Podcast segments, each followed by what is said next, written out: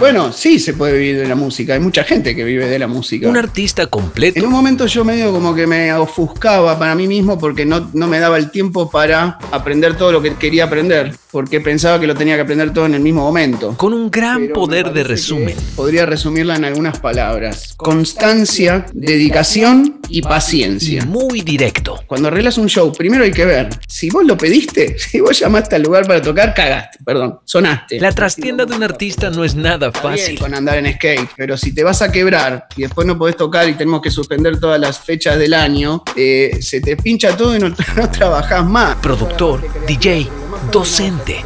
Charlas Audio Class versión podcast. En el episodio de hoy, producción musical con Max Donato. Darse cuenta que de acá a principios, por lo menos del año que viene, no va a haber shows. o sea, no sé. No, no- no soy futurista, pero no me la veo. ¿Cómo le va, señor Max Donato? Muchas gracias por estar acá con nosotros. Chicos, el gusto es mío. ¿Cómo, cómo va todo? ¿Cómo, cómo va esta La verdad que bien. Muy bien, bueno, qué sé yo, con sentimientos encontrados, me- mayormente bien, en realidad, este, súper cómodo, en un ambiente más o menos acogedor, intentando trabajar y todo bien, afrontando, ¿qué va a ser? Hoy vamos, Sí, vamos sí, a hablar un poquito de, de- de todo eso. Igual, Max, nada, agradecerte esta charla. Hace mucho que no nos vemos personalmente, así que también un, un gustazo, por lo menos por este medio, volver a vernos. Recién, Martín, estábamos viendo cómo rotularte, ¿no? Si hay que ponerle un nombre, que a veces no está tan bueno, pero ¿cómo te gusta a vos definirte? Eh, mirá, parecía que no, pero creo que lo invocaron para el final de la presentación. Eh, a mí me, a ver, si tuviera que rotularme, yo me siento un artista musical, verdaderamente a esta altura, porque fui transitando distintas instancias, eh, abandonando algunas temporalmente, retomándolas, disfrutándolas desde otro lado, y verdaderamente son 150 actividades todas relacionadas a la música, así que creo que eh, artista musical sería lo más atinado. Y como todo artista tuvo, tuvo un comienzo, ¿no? Invitamos a todos, igual a los que están, que ya hay un montón de gente que está conectada en vivo, eh, que vamos a estar leyendo sus preguntas y vamos a poder hacerle las preguntas directamente en vivo a, a Max. Este, Agustina dice, dale Max. Este, Max, ¿cómo empezaste? Vos sos- no, yo te conozco como un productor musical, como músico, pero ¿cómo, cómo empezó tu carrera? Mira, bueno, depende, mi carrera, carrera profesional es una cosa y cómo empezó mi actividad con la música es otra. Eh, para resumirte esta segunda parte, así vamos al foco, eh, yo toco la guitarra desde muy chico, o intento tocar la guitarra desde muy chico, tomé clases durante el final de mi infancia y toda mi adolescencia, formé bandas, todas relacionadas con el rock, y, y luego de eso empecé a estudiar seriamente música, cuando terminé el secundario, y ahí al poco tiempo empezó lo que podríamos llamar mi carrera profesional, que también habría que definir qué es, qué es profesional en el sentido, si, si cuento desde la primera vez que me pagaron o desde que empecé a hacer las cosas, eh, aunque no me pagaran. pero, pero sí, los escenarios y o cabinas importantes habrán aparecido, sí, luego de, varios años de, pasar el, secundario y ya estando estudiando, eh, y se fue haciendo en paralelo música, digamos, toda la cuestión de música eléctrica y acústica con la cuestión de la música electrónica. La verdad es que en los escenarios y cabinas, creo que empecé trabajando antes en, en- en lo que es la, la escena de la música electrónica que con el rock, pero también siempre estuvo ahí presente. Sos, sos un referente igualmente de, de la música electrónica hoy y de la producción de música electrónica. Eh, ya vamos a ir ahondando un poquito Perdón. por ahí. Sí. Hoy no, Martín, desde hace tiempo. desde hace tiempo, desde hace tiempo. Pero eh, a mí me gusta porque nosotros tenemos mucha gente que está recién empezando eh, en Audioclass y que quiere meterse en esto. Eh, ¿Lo tuyo empezó como hobby o, o ya sabías lo que querías hacer y ibas directamente ahí?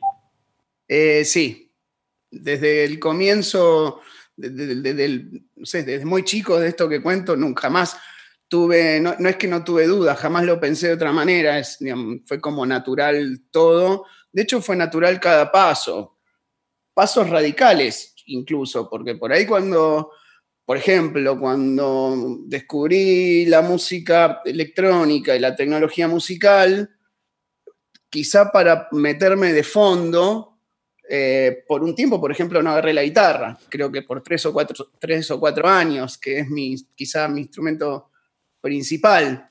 Etapas como esas también fueron naturales. Eh, no, jamás me hice esa, esa división entre hobby y trabajo. Quizá me la hago a veces ahora diciendo, che, ¿y si esto lo tomara por hobby? ¿De qué manera sería? ¿Sería diferente? sentiría más libertad para algunas cosas, este, pero no, en realidad siempre fue natural. En ese sentido, siempre fue natural. Bien. Y lo es. Sí, y lo sigue No me veo, perdón, no me veo este, un día, bueno, no puedo predecir el futuro, pero no me veo un día diciendo, bueno, me retiro de esto. Yo creo que aún me retirara a la montaña, a un bosque en una cabaña, me llevaría, aunque sea una guitarra. Y qué lindo componer bajo la montaña, ¿no? Sí, sí, eso es hermoso. Qué lindo esto para definir pasión. pasión al, lado, al lado de un árbol, sí. Max, siendo un artista musical que produce, sobre todo en tiempos de aislamiento, ¿se puede producir desde casa? Bueno, es una charla recurrente, o es un tópico recurrente.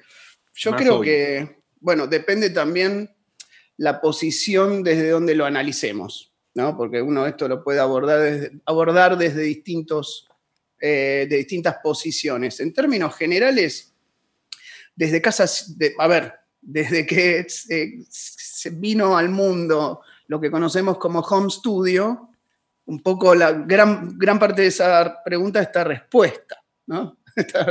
Este, digamos, eh, la sabemos, la respuesta la sabemos. Entonces, eh, quiero decir, desde la avenida del home studio está clarísimo que se puede hacer música en casa. Por ahí, un segundo pensamiento, una segunda pregunta a partir de eso es, bueno, ¿hasta qué punto se puede hacer? ¿Qué se puede hacer y qué no se puede hacer? Eh, a ver, estamos todos conscientes de, a ver, si, soy pianista y tengo un piano en casa, puedo hacer, eh, puedo componer tranquilamente.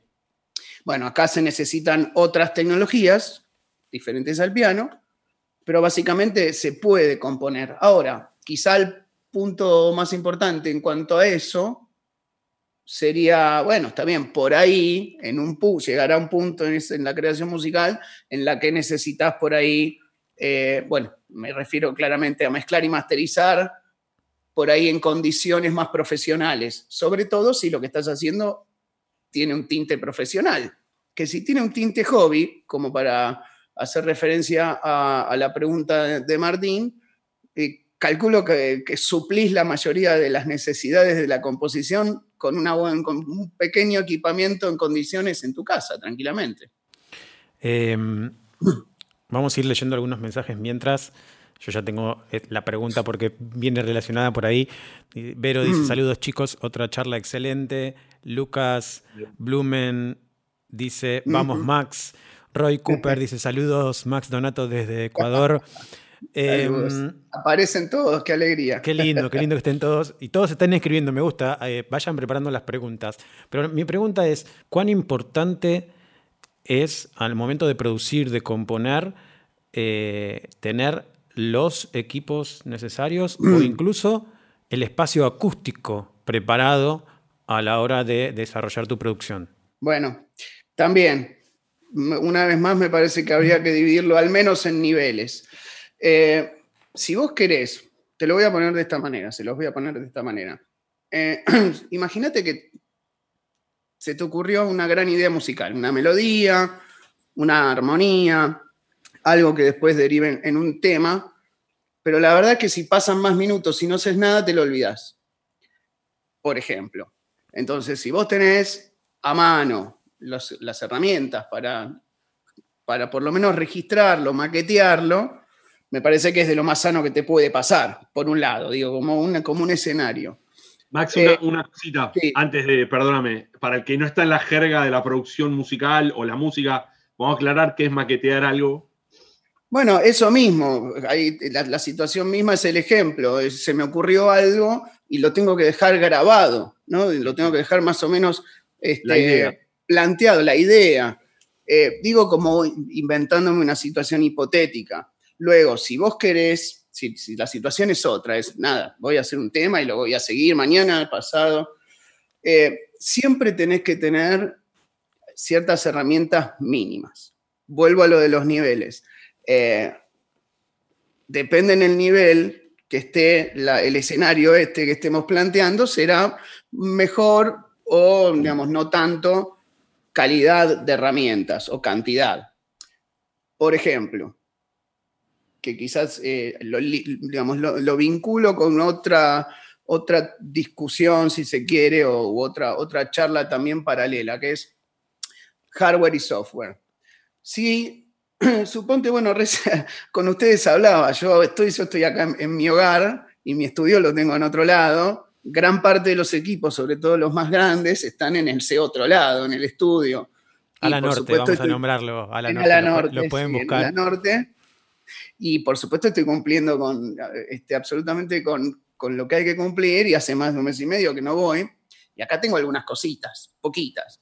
Digo como un, digamos, una autorreferencia para ejemplificar. En ese caso, bueno, si, me baja un día la musa, lo tengo que hacer este, con lo que tengo acá. Entonces, lo que tengo acá, por ahí, además del software, me traje un sintetizador, pero uno chiquitito que no sirve. Quiero decir, si vos tenés la posibilidad de mantenerte dentro de, solamente de mantenerte dentro del ámbito software, por decirlo de alguna manera, que es hoy por hoy sigue siendo también lo más común, bueno, son esas las herramientas. Si tenés hardware, sonará mejor, pero por ahí este, tenés que ir a un estudio para grabarlo. Bueno, si, si, lo tenés en tu casa, sonará mejor. Si no lo tenés, te este, harás todo lo que hace aquella gente que solo usa software y suena bien también, digamos. Eh, ¿Qué sé yo? Es un poco así. La verdad es que hoy por hoy, con algunas pocas herramientas, puedes hacer muchísimo. Esa es otra realidad. Y en cuanto a una cosa es trabajar eh, en tu casa, en tu departamento, que digamos, está preparado para vivir, y otra cosa es trabajar en tu estudio que está acústicamente preparado. Marcamos siempre mucho el tema de la acústica. Sí, eh, bueno, esa era la otra... ¿Cómo es trabajar eh, en un espacio acústico? O sea, ¿es importante el, espacio acústico? Esa era la otra, la, otra parte de tu pregunta que, no llegué a, a, responder. Ahí ella, esa sí es una pregunta de nivel de hilado fino, diría. En ese punto, la verdad que no es lo mismo, porque por algo uno hace el esfuerzo y el sacrificio que hace para tener las herramientas y la estructura, en este caso la acústica, necesaria. Este, y bueno, tenemos que caer, no puedo evitar caer en que la magia en Ala Norte la hizo Cristian. Este, no, puedo, pasarle Esto más parece un chivo, pero no, parece, un... no, no puedo, no sé de qué manera eh, eh, responderte.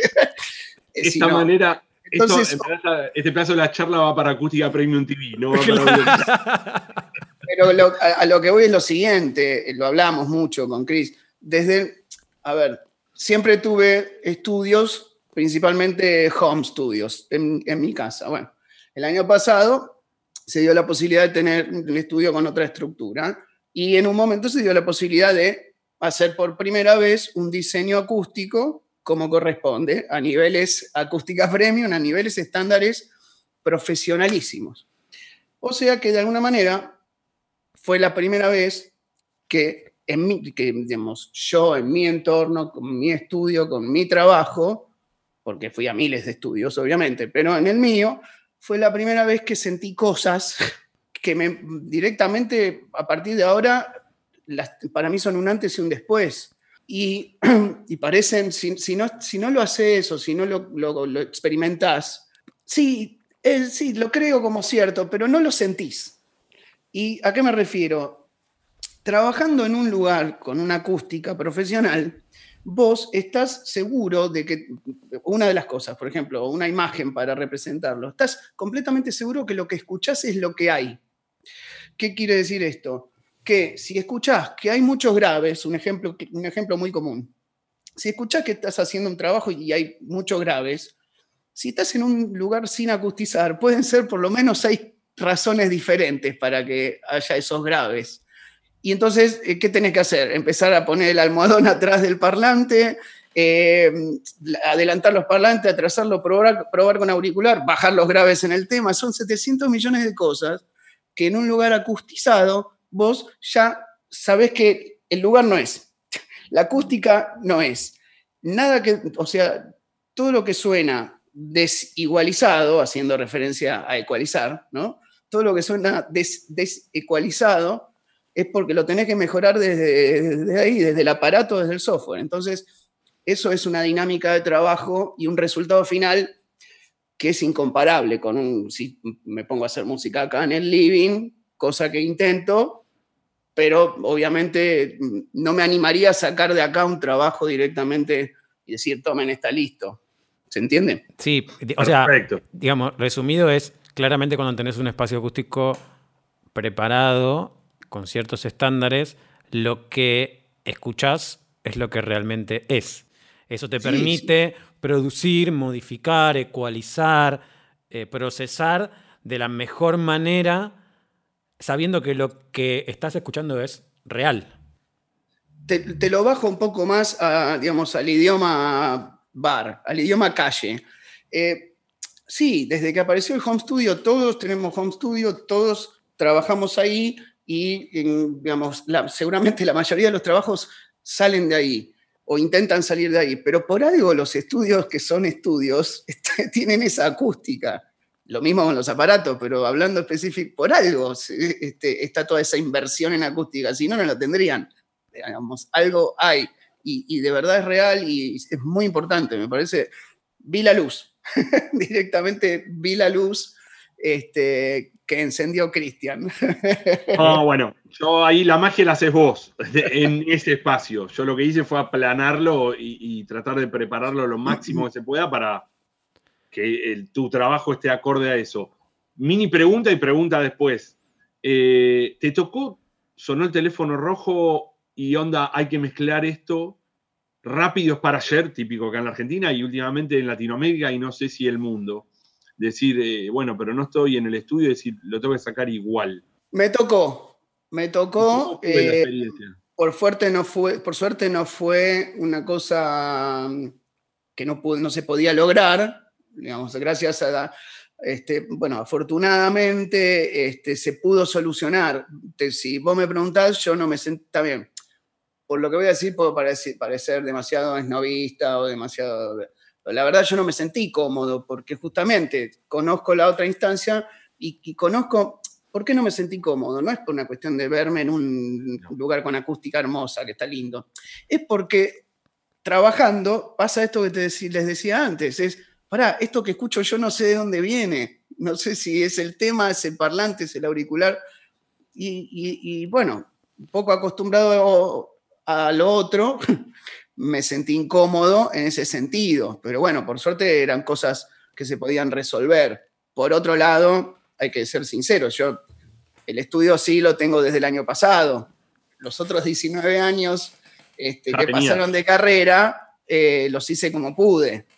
Eh, viste, en algunos casos fue ir a otro estudio, en otros casos fue tengo lo que tengo. Me llame el teléfono rojo, blanco, negro, creo, número lo tengo que, hacer. Todos pasamos por eso, ¿no? De tener que resolver con las herramientas que tenemos.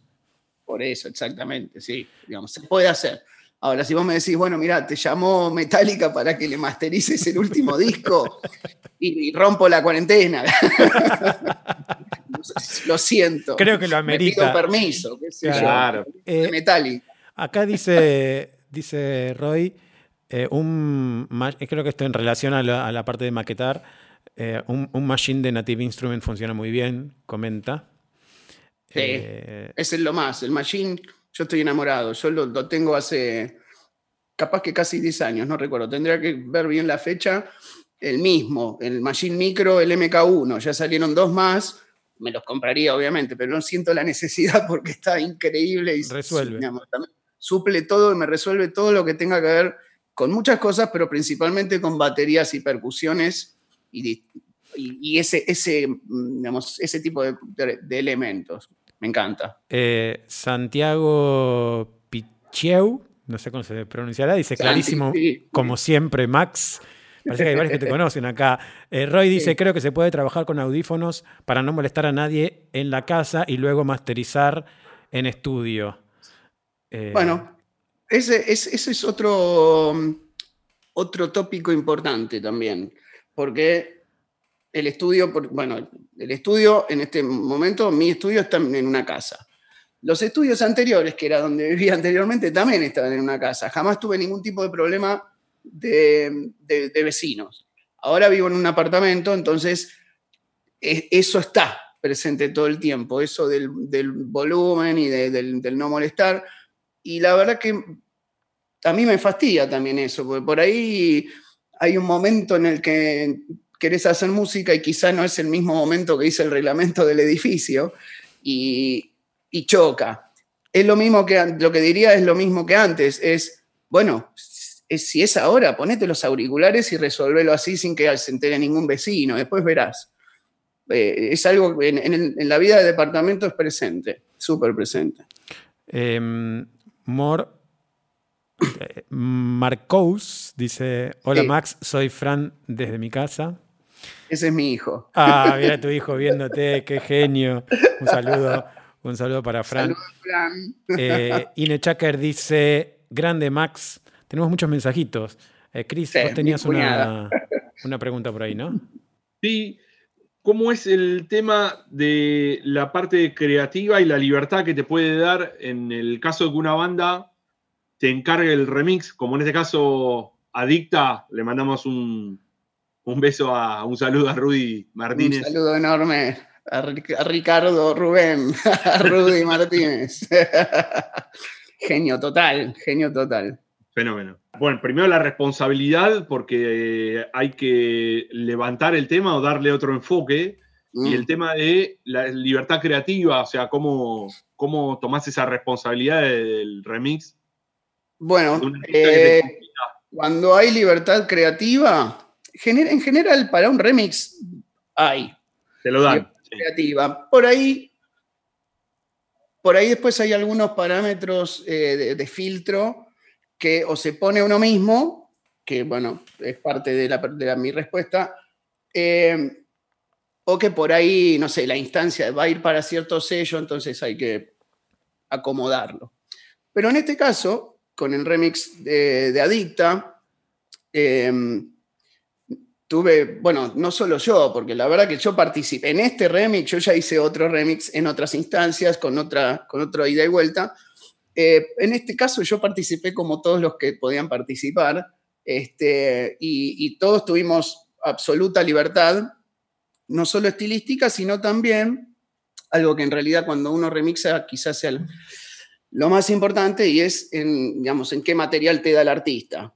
Acá teníamos este, no todos los elementos, pero sí los elementos principales y los suficientes como para hacer un remix con todas las características que, que merece un remix.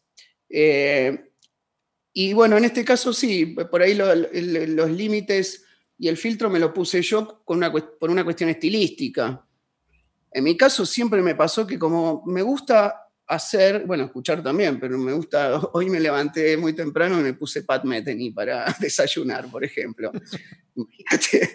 Este, pero como también me gusta hacer muchas cosas diferentes, normalmente tengo que pasar por ese proceso de, bueno, para, eh, de qué manera, por qué canal de lo que tenga que ver conmigo va a ir esto. Este, va a ser como en este caso que era un remix más para discotecas, entonces ¿Qué pasa? En ese caso me pareció, tenía ganas por un lado y también me pareció prudente direccionarlo hacia los géneros que, se escuchan cuando me presento en discotecas. Y en otro caso pudo haber sido, qué sé yo, para, o para Dharma Vagabonds, este, o para mí solo, para no escucharlo nunca, nunca más en la vida. Eh, pero, pero sí, bueno, de hecho con Martín, en otros trabajos hemos hecho toneladas de géneros musicales diferentes y, cada uno me, divirtió de, manera absoluta. Y, algunos que ni siquiera podíamos encasillarlo en un género. No, claro, claramente, sí, sí, sí, sí. Pero a mí eh, me divierte, la verdad que me encanta. Eh, ahí hablaste, y antes de, tenemos un par de preguntas acá de la gente que nos está siguiendo y está, está conectada. Em, hablaste de Dharma Vagabonds. Eh, mm. Contanos un poquito de qué, qué es. Bueno, Dharma Vagabonds es una especie de... A ver, lo, empiezo diciéndolo de modo un poco egoísta.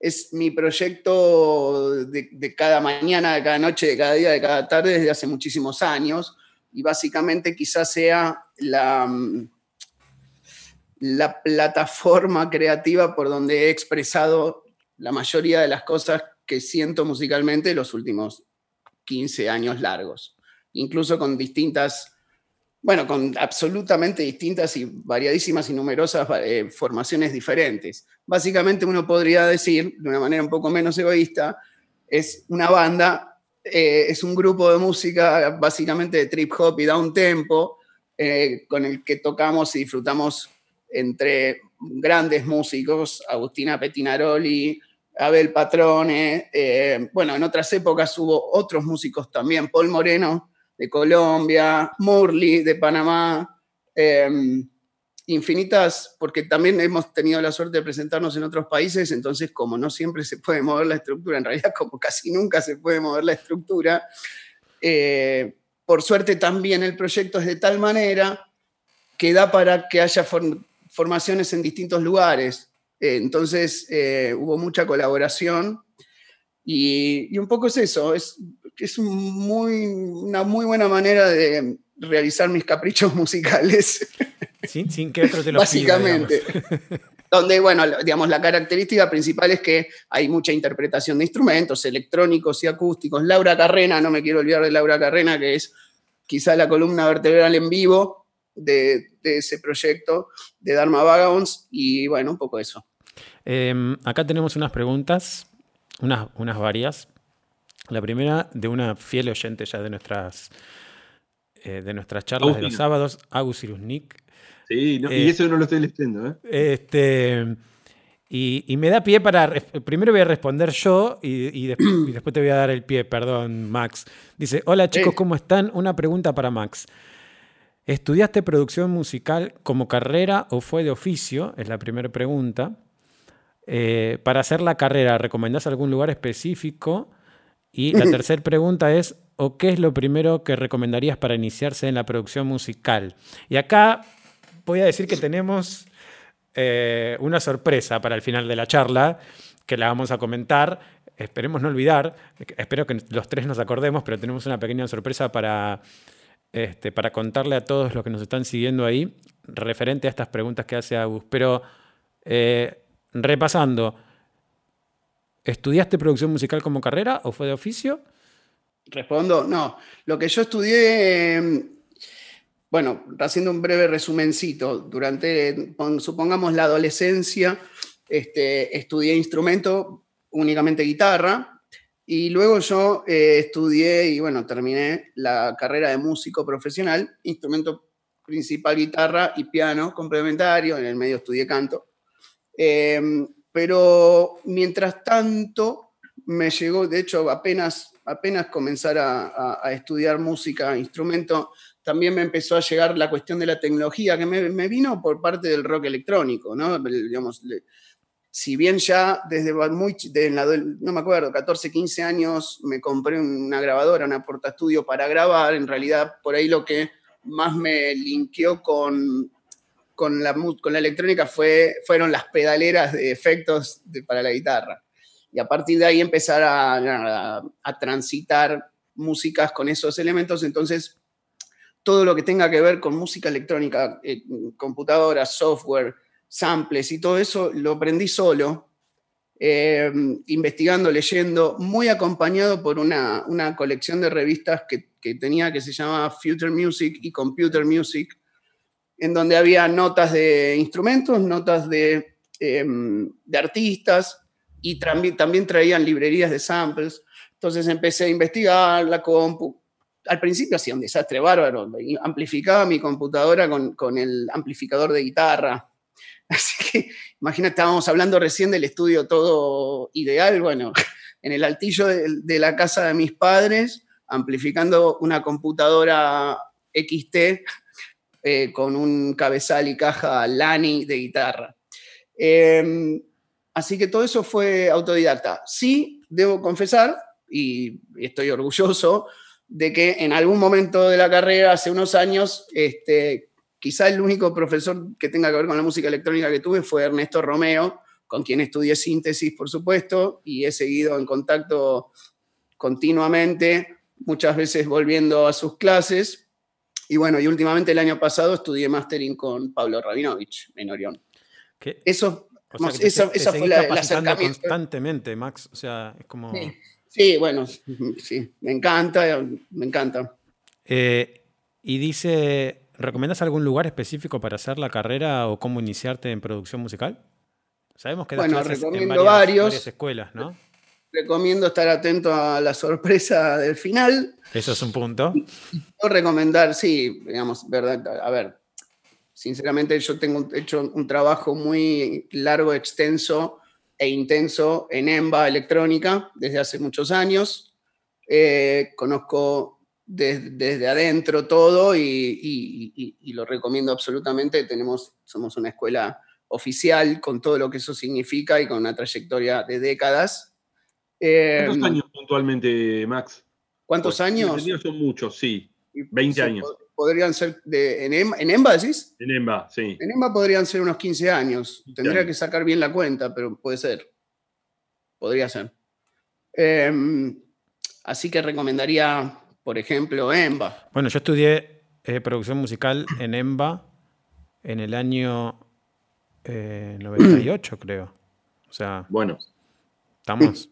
No, no, saquemos cuenta. pero. para eso. sí. soy muy malo para, calcular los años, pero, este, eh, pero sí. yo estudié cuando tenía 18 años, ahora tengo 41. hace, un tiempito. pero empezar a, trabajar, empezar a trabajar me parece que debe estar alrededor de 15 años. Y lo recomiendo, lo recomiendo mucho. ¿Y qué otras, qué otras escuelas hay, Max, que se pueda estudiar? También hay actividades eh, en cuanto a la relación conmigo, con mi trabajo, también hay actividad y cursos de música electrónica en Orión. Y bueno, también tengo unos cuantos años, también 8 o 9 años trabajando para Templo DJ en Bogotá, Colombia, donde todos los años voy y trabajamos continuamente, porque trabajamos en modalidad online y bueno, y una vez por año presencial. Te lo recomendaría, pero está un poco lejos.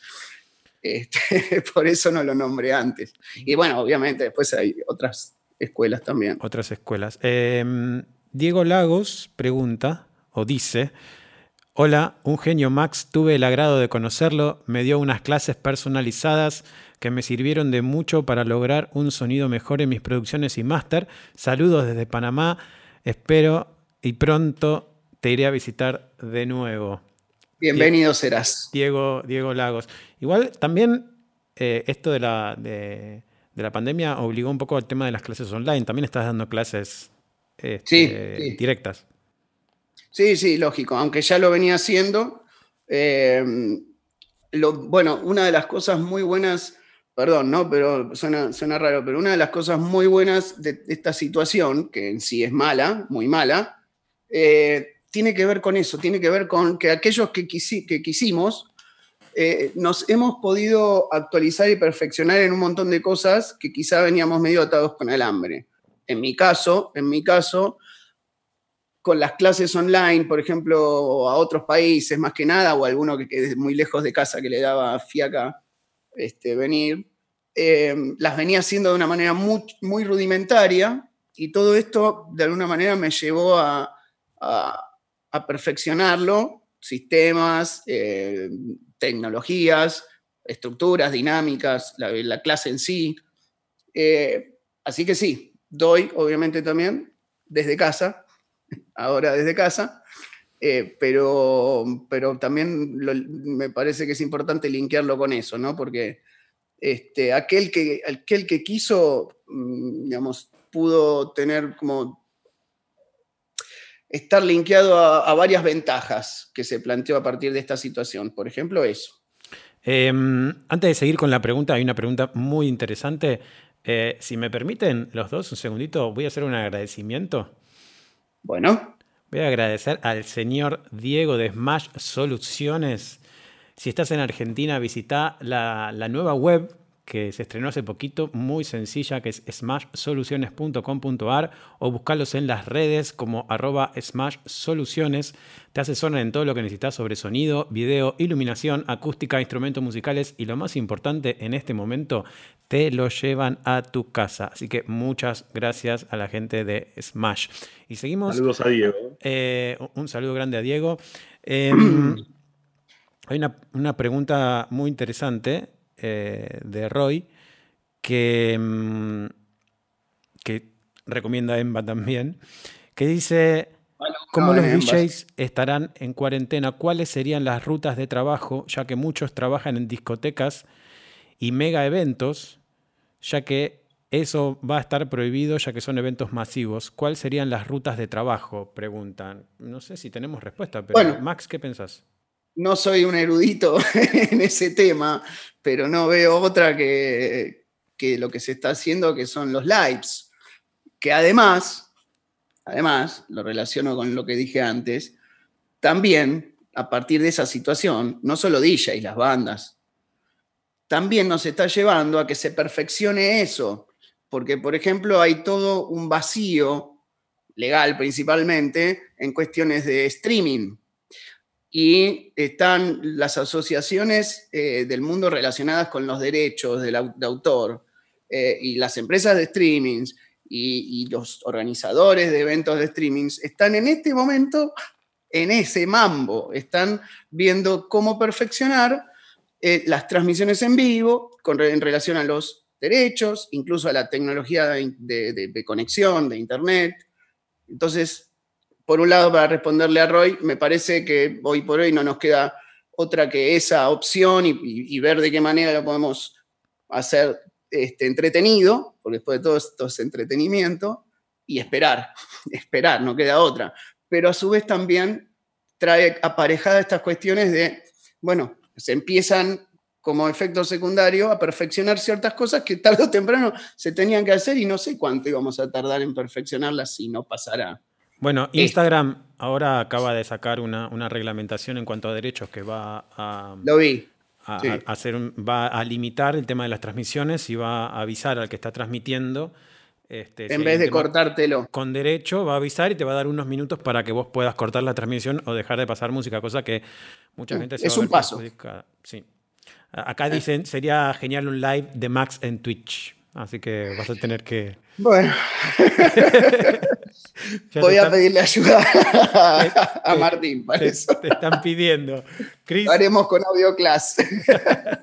no, antes de la pregunta me pareció fantástico esto, Max, y eh, a nivel tecnológico, en todas las disciplinas y muchas empresas, incluso de sonido, lo que estaban previendo, incluso que estaba ya estipulado entre el año 2025 y 2026, eh, está, los últimos estudios es que ya se adelantó todo eso y que lo vamos a tener a fin de este año. O sea, todo lo que estaba de acá a 5 o 6 años se acortó tanto. Y esto que vos decías vos de, bueno, de ver la vuelta de tuerca de cómo con creatividad destapamos para que podamos seguir trabajando y seguir solucionando o brindar servicio.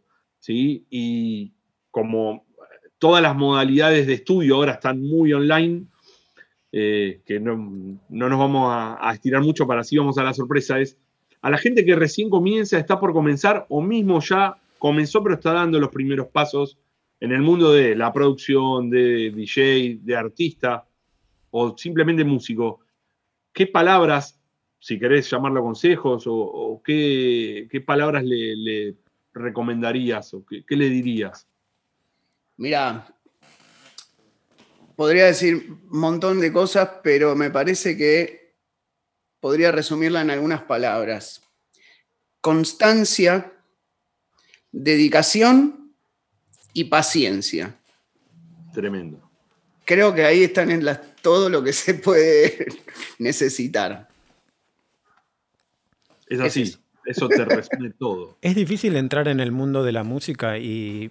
Perdón, perdón, ¿por qué? Porque Disculpa, lo desarrollo un poco, para no, para no quedar tan místico. Eh, Igual estuvo, eh, estuvo, muy bien, la mística quedó ahí. Estaba bárbaro. ¿eh? Quedó, ahora, quedó ahí. Ahora, ahora desarrollemos la de una manera más humana. ¿Qué pasa? todo esto, que incluso vos mismo también lo hiciste mención de algo que se acelera, todo esto que se acelera y verdaderamente ahora estamos recontra esclavos de sistemas que lo único que nos piden es que esa aceleración, que tienen un montón de cosas buenas, que son las que estamos hablando, pero también tienen un montón de cosas por ahí no tan buenas. Eh, pero lo que sí siempre yo me veo tratando de, de frenar es un poco en los alumnos o qué sé yo, eh, es un poco esa cuestión del del querer, querer, querer, querer, ya, ya, ya, ya, ya, ya. ¿Por qué lo digo? Sin entrar en detalle. Porque esa, la tecnología está pudiendo, nos está permitiendo hacer cosas inimaginables antes. Eh, y dentro de esas cosas están aquellas que son demasiado atajo. ¿A qué me refiero con demasiado atajo? Que automatizan tanto una, una, actividad, una función, tanto que me parece que ya está al borde de dejar de, sin sentido la actividad misma. Eh, no quiero entrar en, no voy a, dar un ejemplo porque si no, eso daría inicio a 150 mensajes en el chat y nos perderíamos por ahí. Pero eh, por eso digo, entonces, ese apuro que además genera eh, que yo empiece a utilizar atajos o herramientas atajos, no solo empiezan a, de alguna manera, desintegrar la actividad misma o esa profesión misma, sino que tampoco te dejan a vos estudiar. Nadie, es muy difícil encontrar a alguien que te, diga, no, a ver, Max, yo pienso esto, realizarlo de acá cinco años, ¿entendés? Y lo mejor, y vuelvo a mi respuesta mística, me parece a mí, para eh, emprender un aprender y una profesión, no hay nada mejor que dedicarse, lo que significa que todos los días tenés que estar todo el tiempo tenés que estar, supongamos, estudiando, practicando. Eh, dedicación, constancia todos los días, ¿sí? O sea, estar, estar, y paciencia, porque hay cosas, procesos este, de aprendizaje que necesitan un montón de tiempo de desarrollo para, para aparecer. Y no solo eso, cuando se trata de, a ver, de, de una, supónganse un estudiante que además está en un grupo de estudiantes, cuando ve que el otro va más rápido, o se preocupa o ve de qué manera puede ir más rápido. Pero en realidad lo que hay que ser consciente es que cada uno tiene un tiempo de aprendizaje diferente. Por eso digo que después, si aprende síntesis, eh, computación, ¿no? qué sé yo, todo eso será inherente a lo que haga. Pero me parece que como macrovisión, la constancia, la paciencia y la dedicación son lo mínimo indispensable. A eso me refiero. Más allá de la capacitación constante, ¿no? Eso, eso exactamente. Max lo nombraste un rato y yo lo dedicación, quería. Dedicación, es, pará, hay algo en lo que estoy flojo, vamos. Bueno, eh, esa pasión de ese apetito voraz de conocimiento, decir quiero aprender más, eh, por la pregunta de Agus y por lo que acaba de decir Max, que lo nombró igual eh, Max el año pasado, con todo, todo lo, lo, profesional que es y toda la trayectoria, me dijo, ¿dónde puedo hacer un curso de mastering que esté a un nivel elevado? Que bueno, ahí le mandamos un saludo a Pablo Rabinovich de Orión. terminé con el mejor, con Pablo Rabinovich. Que, ya lo, que ya lo estamos... Perdón, pará. Perdón, confieso algo. Yo se los pregunté a ustedes dos por separado y los dos me respondieron lo mismo. Bueno, bueno. que lo queremos a Pablo Rabinovich acá en Audioclass. O sea, que ya lo tenemos ahí. Así que vamos, estamos esperando el tiempo, pero en cualquier momento tenemos una, charla. Yo quería, yo quería contar esto porque. Pablo es un grande de, de verdad. Sí, bueno, y no por, por, nada uno lo recomienda con tanto fervor y aparte con tanto cariño, porque es una de las personas eh, más humanas y yo agradecido eternamente a, la persona, no al profesional, que ese todavía lo hace mejor profesional, o sea, lo, lo, amplifica. Pero algo muy importante que lo quería marcar era eso, que muchas personas con la trayectoria de Max podrían decir, no, pero Mastering, bueno, me siento, veo un poquito, lo estudio, lo escucho, y el tipo me vino a decir, ¿dónde puedo ir a estudiar? O sea, no cualquiera, por eso es recontra loable, pero bueno. Eh, la forma, yo digo, siempre digo que la formación nunca se detiene, que va a seguir. Que nunca piensan en, o si se la creen, que sea momentáneo o para vender algo.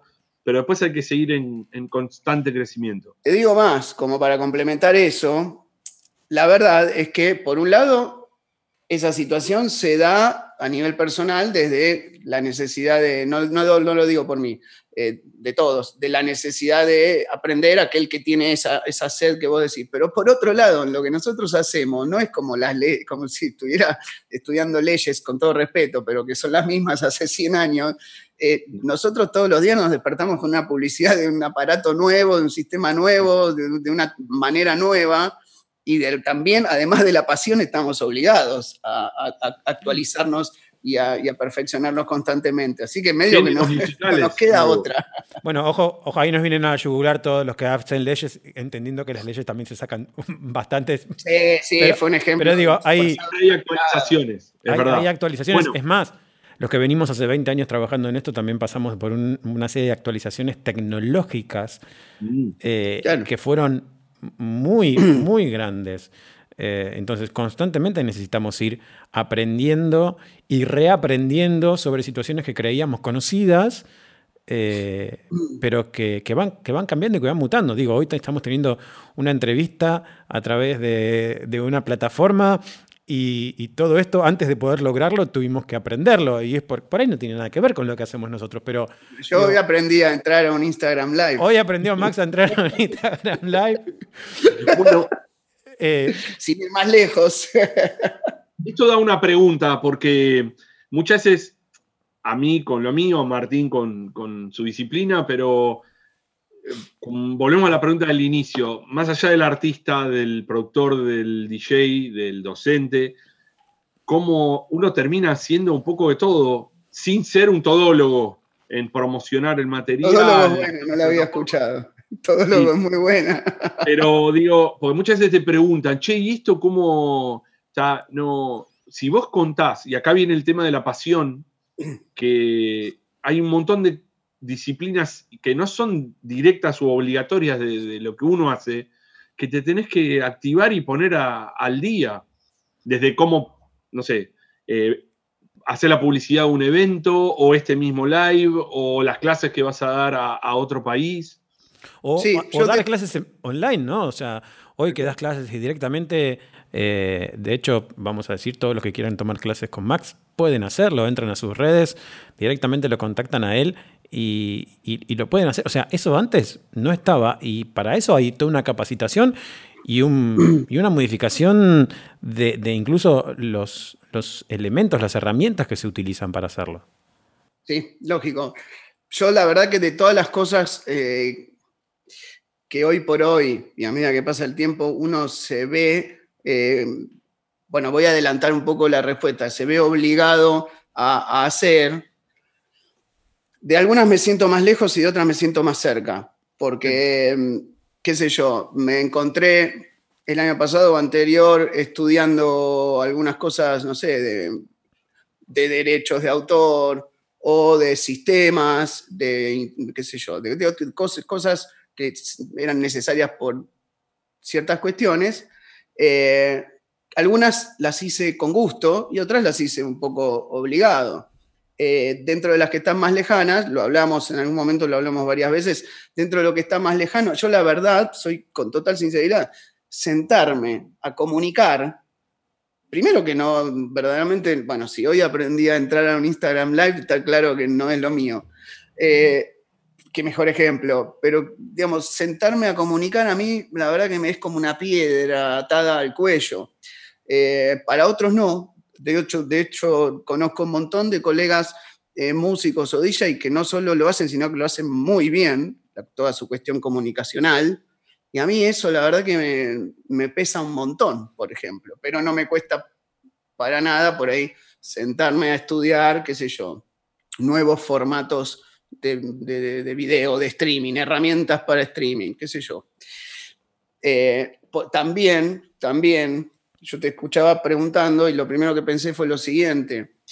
Hoy, después de tanto tiempo que estoy vivo, eh, después de 41 años, después de que pasó mucho tiempo de, muchas cosas, me doy cuenta de algo que quizás es importante. En un momento yo medio como que me ofuscaba para mí mismo porque no, no me daba el tiempo para aprender todo lo que quería aprender, porque pensaba que lo tenía que aprender todo en el mismo momento, porque en realidad la sed la tenía toda en el mismo momento. Entonces, eh, incluso eso me llevó a decir, bueno, pará, este, esa misma situación encarada de otro lado. Eh, no quiero ocupar espacio que necesito para terminar de aprender. Por ejemplo, no sé, eh, voy a decir un ejemplo hipotético. No ponerme a estudiar este, video porque siento que todavía música no lo, no, lo sé del todo, ¿no? Situaciones que me han pasado. Pero a lo que voy es, en un momento me ofuscaba porque no, sentía que no me daba el tiempo para estudiar todo junto. Después me fui dando cuenta que no tenía que hacer eso porque no era tan posible. Era decir, este año me voy a dedicar a, a estudiar síntesis. El año que viene me voy a dedicar a estudiar mastering. El otro año me voy a dedicar a estudiar helicópteros a radiocontrol. Y, y ahí es donde de alguna manera empezás a darte cuenta que tenés tiempo, por un lado, si todo sale bien, ¿no? Obviamente, tenés tiempo, eh, y que la mejor manera es eh, administrar también un poco toda esa sed de conocimiento, porque si no después se te mezcla todo y no entendés nada. Eh, pero, pero bueno, la bueno, yo evidentemente soy un poco inquieto. Quizá hay otras personas que no llegan a, plantearse tanto esto porque su inquietud no es tal, y otros porque toda la cuestión, porque no sé, digo, me refiero como volviendo a eso, todo lo que hoy hay que hacer además de la música, por ahí a otra gente, a otros artistas les es más natural. A mí todo eso que hay que hacer después de la música no me es tan natural. Me pasa eso. Em, voy a leer un par de mensajes. Eh, Aníbal Carranza dice, qué bueno verte, Max. Felicidades por la Norte. Lo mejor para vos. Eh, Max Dalmazo dice, grande, Max. Bueno, todo el interior, qué grande. Y acá hay un, mensaje muy particular que dice, como hermano menor... Uh. no llores. Emiliano dice, como hermano menor doy fe de la pasión, constancia y esfuerzo de Max desde muy chico se encerraba horas y horas en el altillo de nuestra casa haciendo música y aprendiendo, y era de las personas más felices del mundo. Es un claro ejemplo de que el talento hay que acompañarlo con humildad y perseverancia. Abrazos, bro. ¡Wow! grande. grande, cabezón. no está pago, ¿eh? No está arreglado. Pero qué lindo mensaje. Ahí em, tenés. Bueno, ya sé quién me va a manejar la comunicación. Terminamos esto y lo llamo. Contratadísimo, claro. Claro, eh, Max, hablamos un poco de, producción, hablamos de DJ, hablamos de música, respondimos preguntas. ¿Se puede vivir de la música? Te mate. Te mate. Eh, bueno, sí se puede vivir de la música. Hay mucha gente que vive de la música. Eh, por supuesto, no creo que sea parte de la respuesta, pero también habría que definir para qué es vivir para cada quien. Si vos me decís, ¿puedo llegar en yate al puerto de Miami este, y bajarme y andar en una Harley Davidson hasta Coconut Road, viviendo de la música, bueno, qué sé yo. Por ahí hay gente que lo debe hacer, pero es más difícil. Hay gente que lo hace. También tenés que pensar, que creo que es clave, que si haces eh, Minimal House o sos Luis Miguel. Digamos, eh, también es otro aspecto importantísimo para medir eso. Ahora, si estamos hablando de algo estándar, digamos, algo sin una definición sin demasiados picos, eh, es difícil, es difícil. Yo vivo de la música, pero no siempre estuvo tan divertido todo, ni posiblemente vaya a ser siempre. Eh, cuesta un montón, pero por un montón de factores. Eh, algunos que son, que a veces no nos entendés cómo puede suceder, y otros que son por ahí más entendibles. Los más entendibles son que no, no hacemos después de todo un elemento este, esencial, hoy que está de moda la palabra. Digamos, no, no, hacemos comida eh, o no hacemos ropa. Entonces, la música es un entretenimiento y eh, queda, de alguna manera, de hecho, queda eh, a merced de cómo se maneje las necesidades del mundo a lo largo del tiempo. ¿A qué me refiero? En los 70s, 80s, si querías escuchar un disco lo ibas a comprar. como mucho no lo comprabas y no lo escuchabas. O por ahí escuchabas el corte en la radio. No había otra opción. Eh, por eso me refiero a esa relación con la realidad de cada momento. Hoy por hoy, lo que menos pasa es que te lo compres, el disco.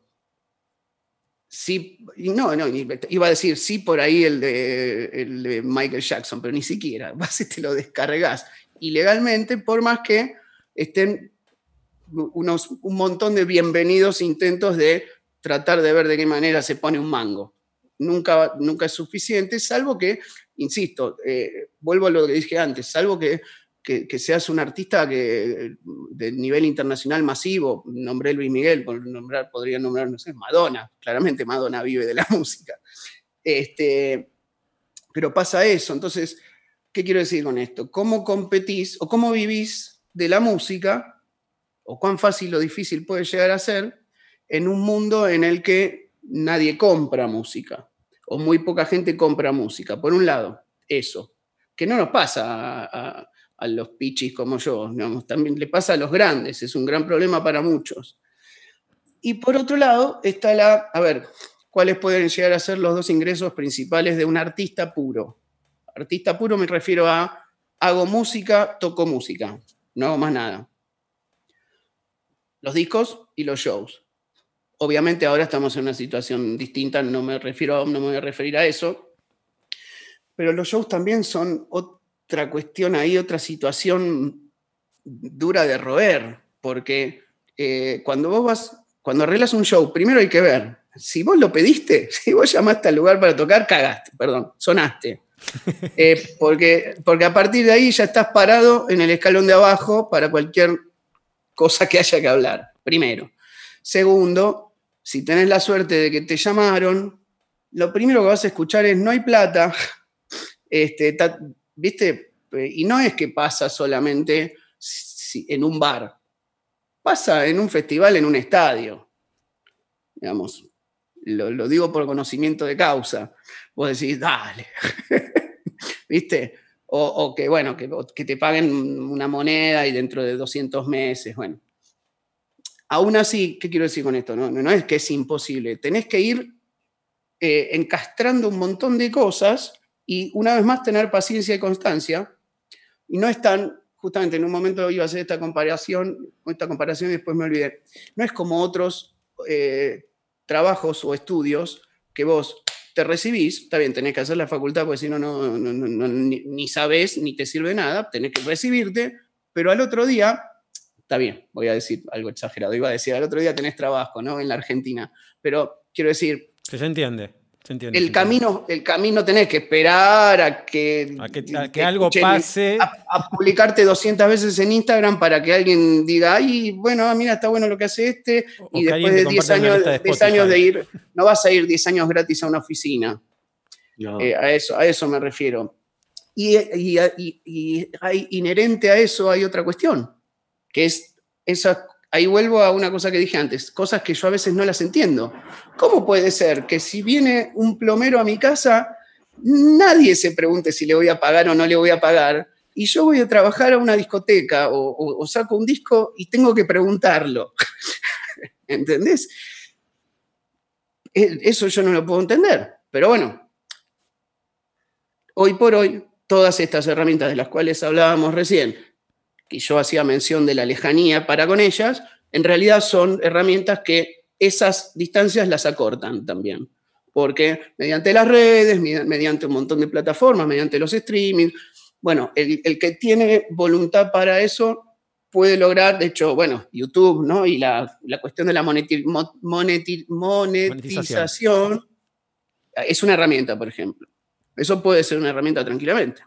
Y si no, la otra es, bueno, ok, yo tengo mi disco, hago mi música, que es re compleja y es para nada más que 176 personas, pero o trabajo produciendo otros artistas, o trabajo haciendo música para la tele, o trabajo, bueno, o trabajo en la educación, para lo cual también habría que ahí poner una barrera porque este, está todo bien con que cualquiera vaya a tocar, pero que cualquiera vaya a educar, por ahí... Es un eh, tema, requiere otra preparación. un poco mayores.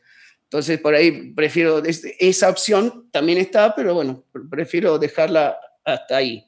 Pero también en todo caso podés hacer algo más con la música. Y ahí linkeo con algo que aprovecho, ya que estamos y, la gente está escuchando, que normalmente me lo escuchan decir, o en clases o en reuniones, y es estudien todos los géneros que pueden estudiar o todas las herramientas que pueda haber, porque nunca saben de qué van a poder trabajar. Trabajar con trabajar me refiero de, de pagar las cuentas, mientras están haciendo sus discos. Qué sé yo, por ahí si vos sabes hacer distintos tipos de música, tenés una opción antes de hacer un trabajo que no tenés ganas de hacer es otra. Bueno, mi profesor de mezcla, eh, no sé si lo comenté en alguna otra charla, mi profesor de mezcla en la EMBA, este, haciendo la carrera de productor musical, lo primero que me dijo es, los gustos este, musicales en la puerta, acá no importa lo que tienen, tienen que aprender a hacer de todo, más allá de que después uno se especifique en, lo que quiere hacer o, o se dedique a un género en particular, pero mientras tengas que trabajar, no importa qué, o sea, Y, hay, que. bueno. que son prejuicios muy argentinos, bueno, hay latinos también, pero los mercados afuera son bastante diferentes. Vos tenés productores que trabajan con artistas muy variados. Y es loco eso, pero también habla del profesionalismo del productor y del artista en este caso. Pero describiste tan bien, tan claro el tema del mercado discográfico, la, la industria de la música, Max, con esto de los discos, y el vivo, muy poca mm. gente se dedica o, no se detiene a pensar de por qué grandes bandas salen de gira interminable durante años. Y es para recaudar plata, porque si no, a ellos también se les complica. Claro, sí, sí, no, bueno, aparte, igual nada, no quiero pecar de saber de niveles en donde no estoy, a pesar de haber tocado algunas cosas, conocido algunas cosas, pero ah, digamos, en las ligas mayores hay problemas mayores Tal cual. Eh, porque si, yo no voy a tocar mañana, hay un montón de gente que pierde plata y hay un montón de gente que me va a venir a buscar el departamento para matarme. Entonces, eh, si vos, por ejemplo, estás en una mega banda este, que ya cerró todos los contratos de este año eh, en distintos países, pero de repente por alguna estupidez tuya no podés tocar, o no podés tocar por varios días, o, viste, o saliste, no sé, este, no te diste cuenta que está bien con andar en skate, pero si te vas a quebrar y después no podés tocar y tenemos que suspender todas las fechas del año, eh, se te pincha todo y no, no trabajás más. ¿Se entiende? Entonces, y, cosas, bueno, cosas como decir, ahora, por ejemplo, uno ah, planteando lo que estamos planteando, diría, bueno, si tuvieras la posibilidad de tocar todos los días de tu vida durante 30 años, entonces sería ideal sí, a priori es ideal, es todo lo que, hicimos todos en algún momento, pero por algo no son tantos los que están haciendo eso hace 30 años, porque te quema la cabeza, te quema el cuerpo, dejas de tener ganas también. Por eso digo, son otros problemas del que, del que vive a full. Y aparte otra cosa, porque también, por eso digo, igual no son problemas que tenga yo porque estoy hablando de ligas mayores, pero eh, eh, los que están en ligas mayores tienen una vida eh, de ligas mayores. Y en la primera que no ven, ponele, le pasó a cuántas bandas, Cris, que conocemos. Se han separado este, muchísimas bandas. no, pero que sacaron dos discos, la recontra rompieron, pero el tercer disco no lo compró nadie. Se fue todo al demonio. Todo, todo. Todo al demonio. Eh, y después, obviamente, también, peor todavía, como fuiste recontra conocido, no sé, ponele, en los 90, fuiste el rey de los 90, ahora tenés cincuenta y pico de años, y la calza no te queda tan bien como en los 90, eh, ¿qué haces? Claro. Porque si vos, vos, salís, si vos salís con una estética por ahí un poco distinta a la que cantan tus canciones, hay un mensaje que no se entiende. Entonces, podemos, eh, tirar la frase tipo Welcome to the Jungle, ¿no? Eh... Sí.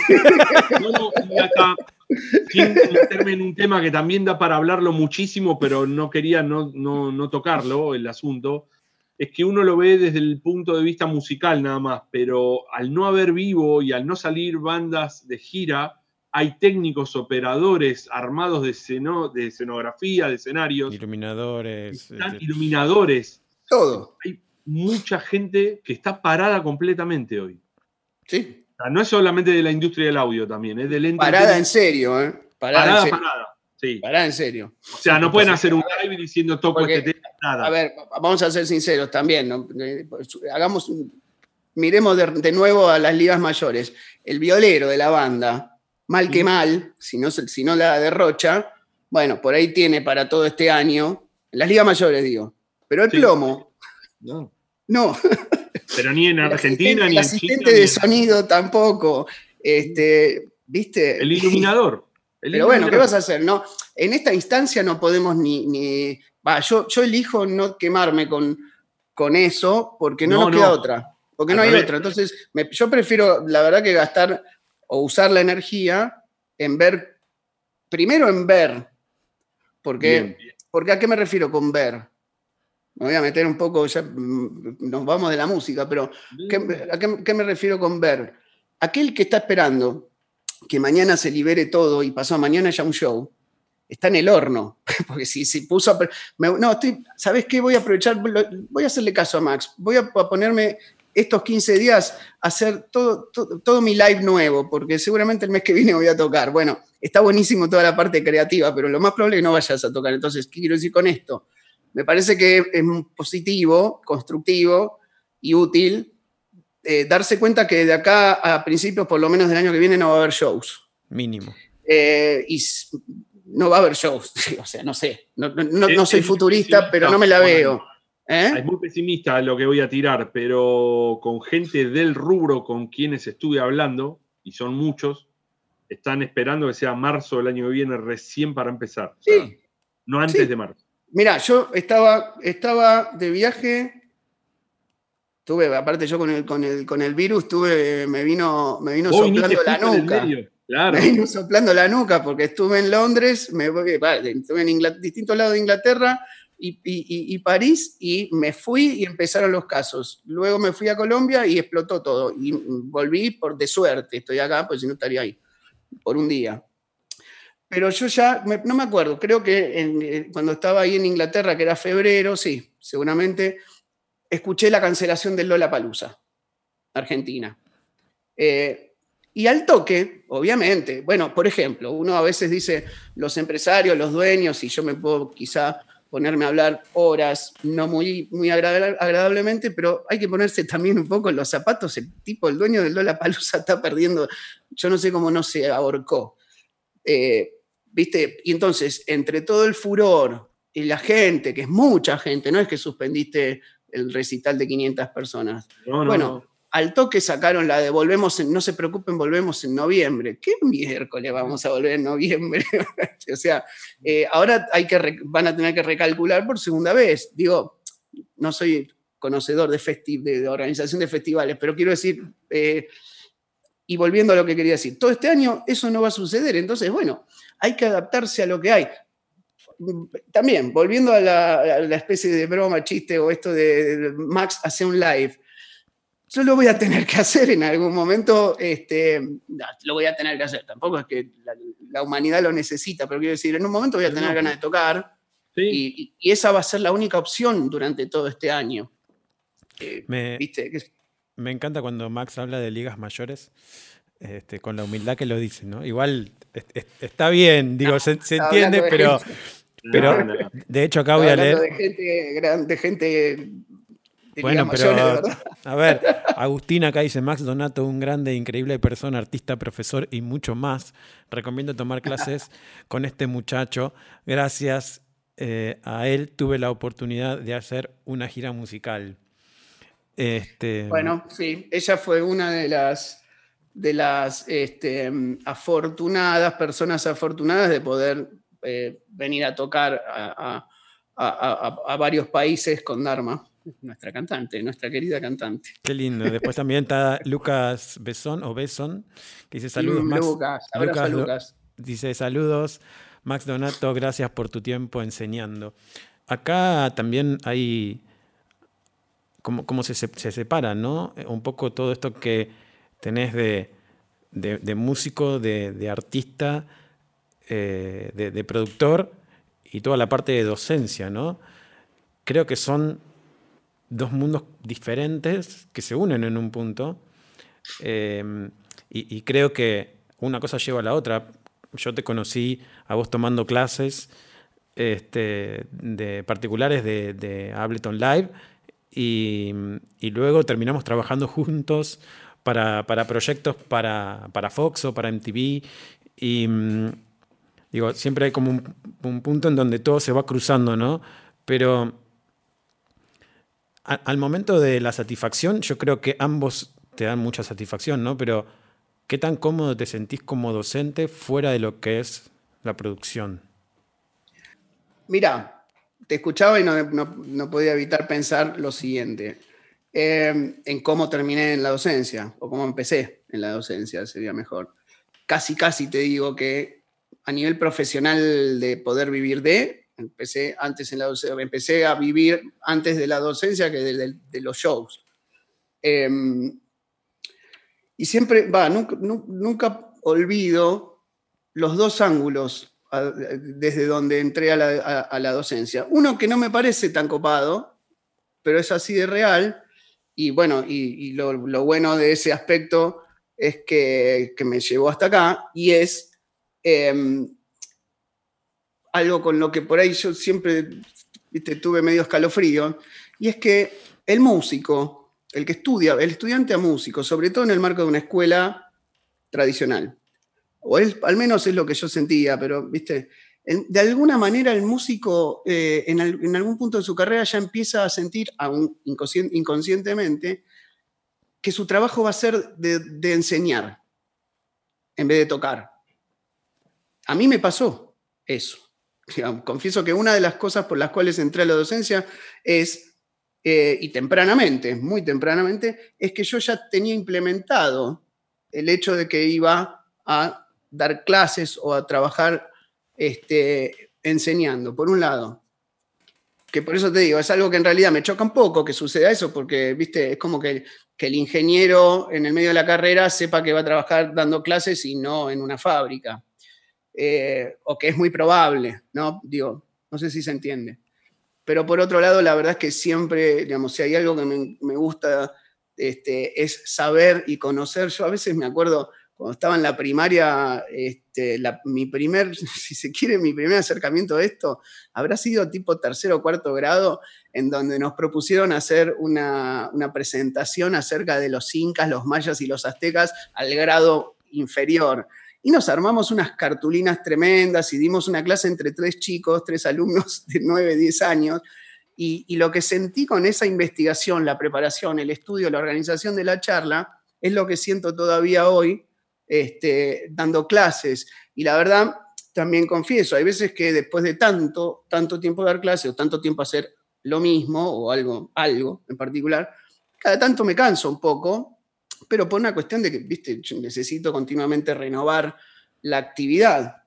Pero siempre me termino acordando de eso. Digo, ¿y cómo, vas a dejar este, esto si te es natural y lo, lo disfrutas incluso lo disfrutás a niveles, a ver, vos estás dando una clase, pero en definitiva la clase es, el primero, es el único momento que el alumno ve y escucha lo que, lo que sucede, pero antes de eso, no solo en, qué sé yo, horas antes, tiempos antes, en algún momento vos estás transitando la cuestión de, bueno, primero el, despertar de cierta este, duda, por llamarlo de alguna manera, o interés. La investigación, el, el buscarlo, el armarlo. A mí me pasó, posiblemente a muchos otros colegas también, pero cuando yo empecé a dar clases no existía ni un solo libro de esto. Em, entonces, eh, por ejemplo, yo me acuerdo, vuelvo incluso a, algo que ya hablamos hace un ratito, cuando yo me di cuenta que, porque yo también estudié sonido y grabación, y siempre estuve interesado también en las cuestiones que venía aprendiendo a medio de autodidacta, de cuestiones de efectos, cosas, cosas así.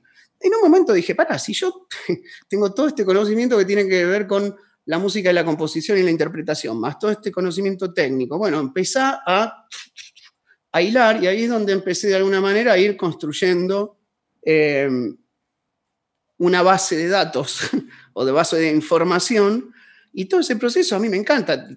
Confieso, confieso que pasan los años y cada vez soy más fiaca y cada vez tengo menos ganas de moverme de casa, y la verdad que si vos me preguntás cómo ves un final tuyo en, la, en tu carrera, final de y la verdad me veo sentado en, una silla muy cómoda en una cabaña en la montaña, escribiendo libros, investigando, escribiendo libros, escribiendo libros, escribiendo libros, y escribiendo libros y publicándolos y haciendo música, pero digamos, a ese punto. Que, creo que todos nos imaginamos así en un, punto. ¿no? creo que todos igual, ¿eh? Nos satura un poco todo esto. Sí, sí, seguro me sentí identificado en muchos puntos, no con las mismas vivencias, pero es, un poco bastante lo que me pasó a mí y yo le sumo que todo eso que vos haces se reduce a una sola palabra, que es la pasión, más allá de la paciencia y todo. Y yo, en tu caso, pues vamos a decir que las clases por lo general en este tipo de instituciones se brindan de tarde-noche y uno mm. muchas veces termina a muy altas horas de la noche o hasta ya medianoche. Y yo lo tomo como hacer catarsis de todo, del día laboral hasta, bueno, ahora entro a las 5 de la tarde hasta las 10 y media, 11, 12, y, y, me renueva la energía, digamos. Y hay otra que es pasar el conocimiento, que no quede estancado en uno. Bueno, mira. Si parte egoísta, pasa algo que hoy el conocimiento en sí, antes también estaba en las bibliotecas, en los libros y hoy te conectás a la computadora. Y de hecho es muy fácil el acceso. Pero la educación hoy pasa más, eh, creo yo, eh, por la pasión que un profe le puede transmitir a los alumnos que a bajarle contenido y que estudien por las de ellos. más teniendo hoy el tema este de la clase online. Me hiciste acordar a los mega comienzos de cuando daba clase. De hecho, digamos, también me estaba acordando que cuando empecé a dar clases de esto, en realidad empecé, de, digamos, de producción, música electrónica, empecé porque había una serie de DJs que en ese momento estaban trabajando mucho, que venían y me decían, Max, quiero hacer lo que hace, porque yo tocaba en vivo, yo hacía live set al principio, y hacía temas, componía, producía. En esto tengo que aclararlo, un adelantadísimo, porque no muchos lo hacían, no, acá, ¿eh? ¿eh? No, eran tres, en ese momento estaban bueno, grandes como Carlos Shaw, obviamente, Flavio Cheto, Gustavo Lamas, por supuesto, había, había, digamos, había, pero una proporción completamente diferente a, lo que fue después. Em, y entonces, por un lado, venían los DJs y me decían, quiero que me enseñes a hacer eso, eh, porque no encuentro a nadie que lo haga. De hecho, en un momento puse folletos en las disquerías, obviamente. Este, volvemos a lo de la capacidad de autogestión y cómo uno vende. y sí, sí. Este, y también en medio de ese, de ese proceso, otra cosa que me hiciste acordar, es que no me acuerdo quién, obviamente, pero todavía no existía, imagínate, componíamos, estoy hablando de Buenos Aires capital, ¿eh? no estoy hablando del mundo, cuando, cuando hablo de dimensiones, pocos, muchos, éramos muchos, éramos pocos, estoy hablando del mundillo este, obviamente. Pero este, como había pocos o nadie enseñando, yo me acuerdo que una vez alguien me dijo, eh, pero vos estás loco, ¿cómo vas a a, contar lo que sabes, lo, contar lo que... no miento, ¿eh? esto, esto es verdad. Muy egoísta esa mirada, pero sí. Yo no entendí mucho lo que me estaba preguntando y la verdad, que en contraposición a eso, el momento en el que vos ves que tu alumno tampoco es que me, viste, a ver, uno por, eso, por eso decía lo que decía de los músicos y los alumnos, porque en realidad uno es músico también en mi caso soy docente, pero estás hablando de música y decís la palabra alumnos, y yo a veces no sé cómo queda eso, ¿viste? ¿Qué yo? Pero bueno, en el momento en el que eh, eh, eh, concretamente un alumno, sobre todo aquellos que les cuesta más, logra algo en, una semana o en un mes, no importa, es, sublime, ¿no? está bien, es, es un comentario, comentario varia caricia al ego, pero ocurre eso. Cuando vos decís, bien, viste, te das cuenta, te costó un año, pero te das cuenta cómo es. Y sobre todo si les cuesta más, cuando llega ese momento es como que suenan platillos, viste, caen globos del techo. Sí, que es un logro del, del alumno, top, pero en parte de uno. Y ahí viene la devolución más grande, tal cual. Sí, sí, sí, sí. Por eso te digo, lo linké con esto que me dijo algún sopenco alguna vez. Bueno. Eh, la transmisión, cuando ves realizada la transmisión del conocimiento, sentís algo que sentís con pocas cosas. Entonces, bueno, está bueno. Sí. Lo lindo, lo lindo de enseñar. Vamos una hora veinte de charla como si, fuera. Em, ¿Les parece tirar la sorpresita que tenemos? Y sí, es hora. Creo que es hora, ¿no? Dale, Martín. Eh, es hora y 20. Es, hora y 20. tenemos, tenemos el placer de, de tener en AudioClass un, un curso con Max. Que, que les digo, yo ya lo hice. o sea, no, es por nada. Agustina, y los que preguntaban ya pueden, por ejemplo, comenzar. Eh, ahí les dejé en, el chat, está como, como pin este, fijado este, el link. Ya tenemos un curso de producción musical eh, con Ableton Live. ¿Querés contarnos un poquito de eso? La verdad, me encanta porque es el primer curso que sacamos así y nada menos que por Max Donato. Para mí, y, calculo que para Chris también, ¿no? O sea, es como... Yo tengo que contar dos cosas. Yo trabajé como DJ muchos años, 10 años casi. Mira, ah, mira, hace cuánto que, que dice DJ todavía. Sí. Claro. Eh, nada, Max Donato ya tenía un nombre importante. Cuando hablamos con Martín y surgió esta idea de Audiolab, me dice Martín, no, vamos, Max Donato. Max Donato, le digo yo, sí. Y la segunda fue un cliente, Dani, lo saludamos, y Daniel Pedicini, que también yo le hice el estudio, fue alumno mío en Orión, todo, y en un momento me escribe, me dice, ¿conoces a Max Donato? O sea, eh, realmente esto viene de muchos años, lo que contaba tu hermano, paciencia, la pasión, la práctica, el seguir y no quedarse. Y fuera de broma, para mí es un honor que, que Max no solamente forme parte de AudioClass, sino sea el primer curso. Bueno, es un honor para mí también, un gusto. Y aparte fue un trabajo. Un fue, fue, un lindo trabajo. Les, le mandamos un saludo a la, a la gente de, de, la Cuna unos Records. Genios. Unos genios. Yo fui testigo. unos, unos genios.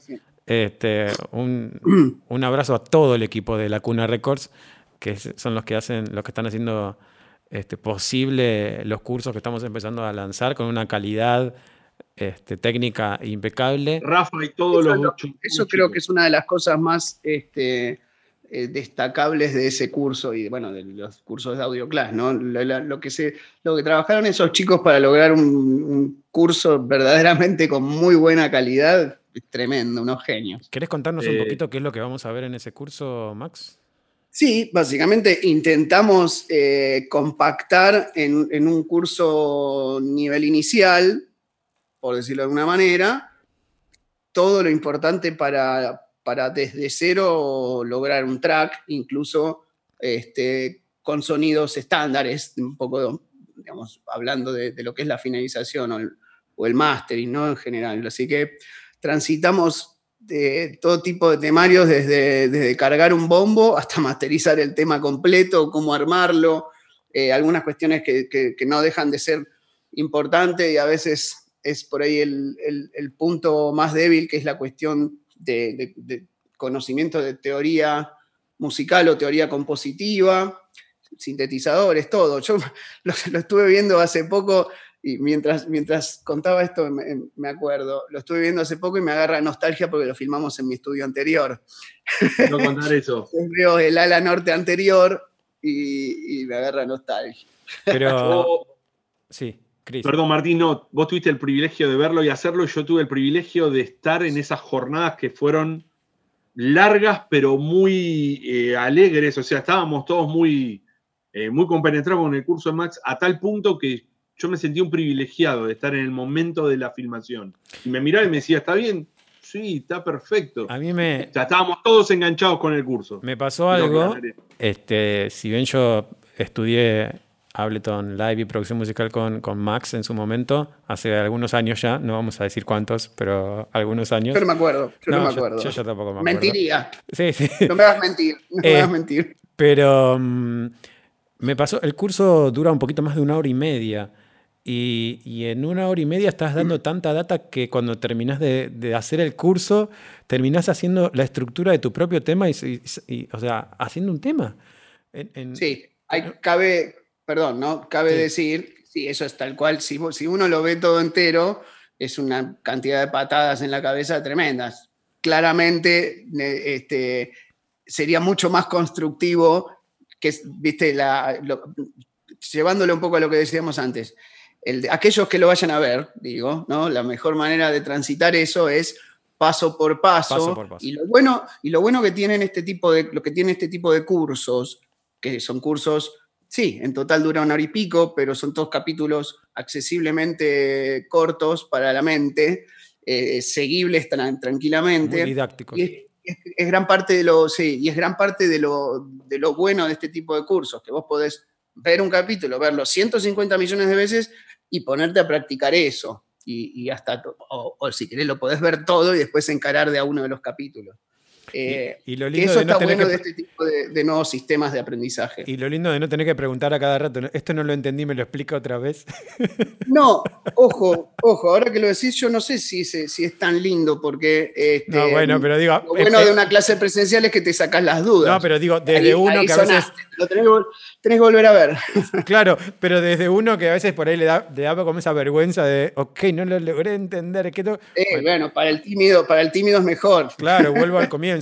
Y aparte siempre eh, teniendo la posibilidad de, iniciarse de esta manera como, como, eh, eh, como empezar ¿no? de esta pasión que, uno tiene con respecto a la producción musical y, e incluso hasta está orientado un poco a la música electrónica, pero cualquier tipo de música puede este, puede ser también este, bienvenida. Si no, recuerdo mal, en distintos capítulos hicimos distintos géneros también. Sí, sí, sí, total. Tengo que aclarar esto. Ah, no me acuerdo. No, no, no se pierdan la experiencia de ver el curso de Max porque esté con el rótulo de electrónica tanto tiempo colgado. Esto es para músicos y de vuelta es música. Eh, después vale todo. Y, y más hoy que podemos sacarlo de una compu, o sea, eh, son herramientas. De hecho, no tenemos que ir en contra de la tecnología porque gracias a ella también estamos haciendo esto. Pero el día ese de la filmación, hasta miembros del equipo filmación estaban como choqueados y no hay rótulo que valga de no, esto es rock, esto es electrónica, esto es cumbia, esto La experiencia fue, fue mm. extraordinaria en mi caso. Yo creo que cada persona que tome el curso va a estar muy cercano a la opinión que esté, esté dando ahora. Así que en nombre, en nombre de AudioClass, gracias Max por ser el primero ahí, el puntapié inicial. Un placer. Este, Un placer para mí. Este, marcando, marcando punta. Eh, y además que si, si, a la gente le gusta esto, más allá de que después iremos armando cuando la cuarentena nos permita los nuevos niveles, em, de tener la posibilidad de que si realmente le apasiona y va por ahí, eh, también tomar clases este, con vos, digamos, directas. Bienvenidos sean. Este, Tiempo y para todos. Juan, Juan Cuesta dice, tremendo profe Max. Juan, eh, querido, un abrazo, Juan. Eh, Genio. Lo, lindo es que uno puede dar fe y, puede dar fe desde, desde ambos lados. Yo conozco a Max como profesor y lo conozco como, talento, como compositor, como productor musical en todos los trabajos que hemos hecho juntos. Este, y, y también tengo la posibilidad de conocerlo como persona y la verdad que todo, la humildad y la generosidad, eh, y por eso también eh, traerlo a Audioclass fue, fue un, honor y un placer, este, que creo que, no sé, Chris, pero lo disfrutamos un montón. Este, además de estar armando el, segmento de, de Audioclass electrónica, este, realmente quiero agradecerte por esta charla increíble, este, tan generosa, por haber compartido.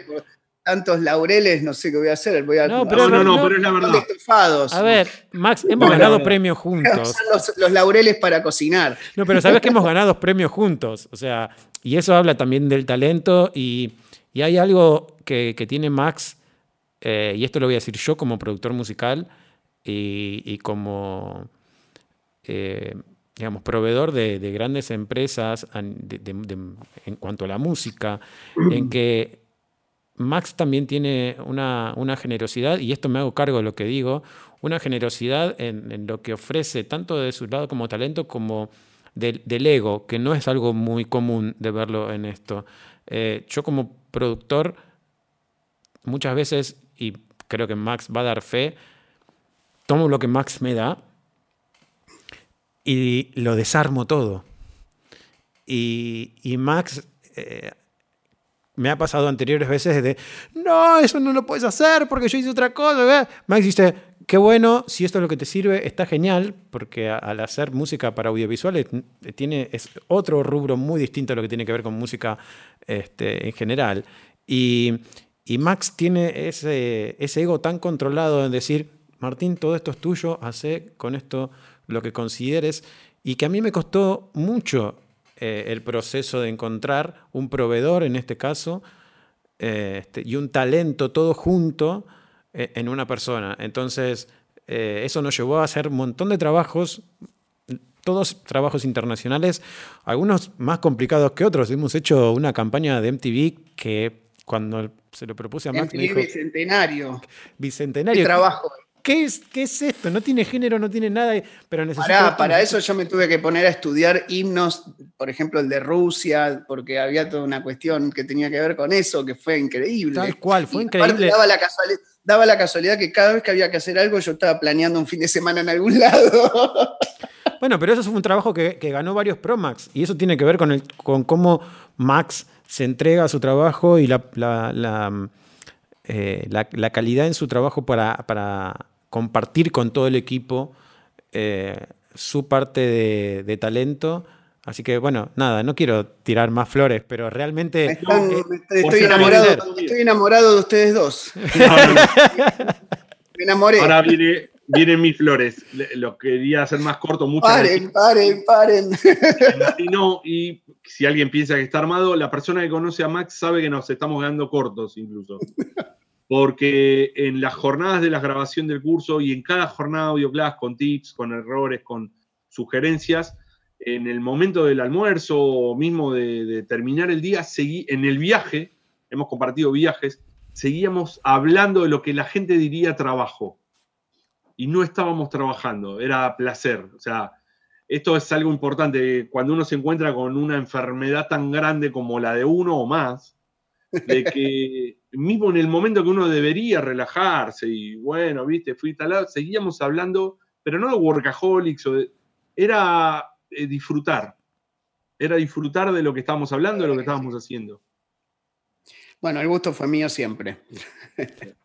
Así que, bueno, gracias por esta charla, Max. Te liberamos. Este, Muchas gracias. Y, Ídolos. Y, vamos por más. Vamos por más. ¿Hacia dónde quieres ir? él, él, se sube y vamos, vamos, vamos, vamos. bueno. No, la, verdad les agradezco, les agradezco chicos. Eh, la verdad que no sé cuánto les debo. Después arreglemos. Este, lo voy a tener, me guardo esto como demo, eso sí.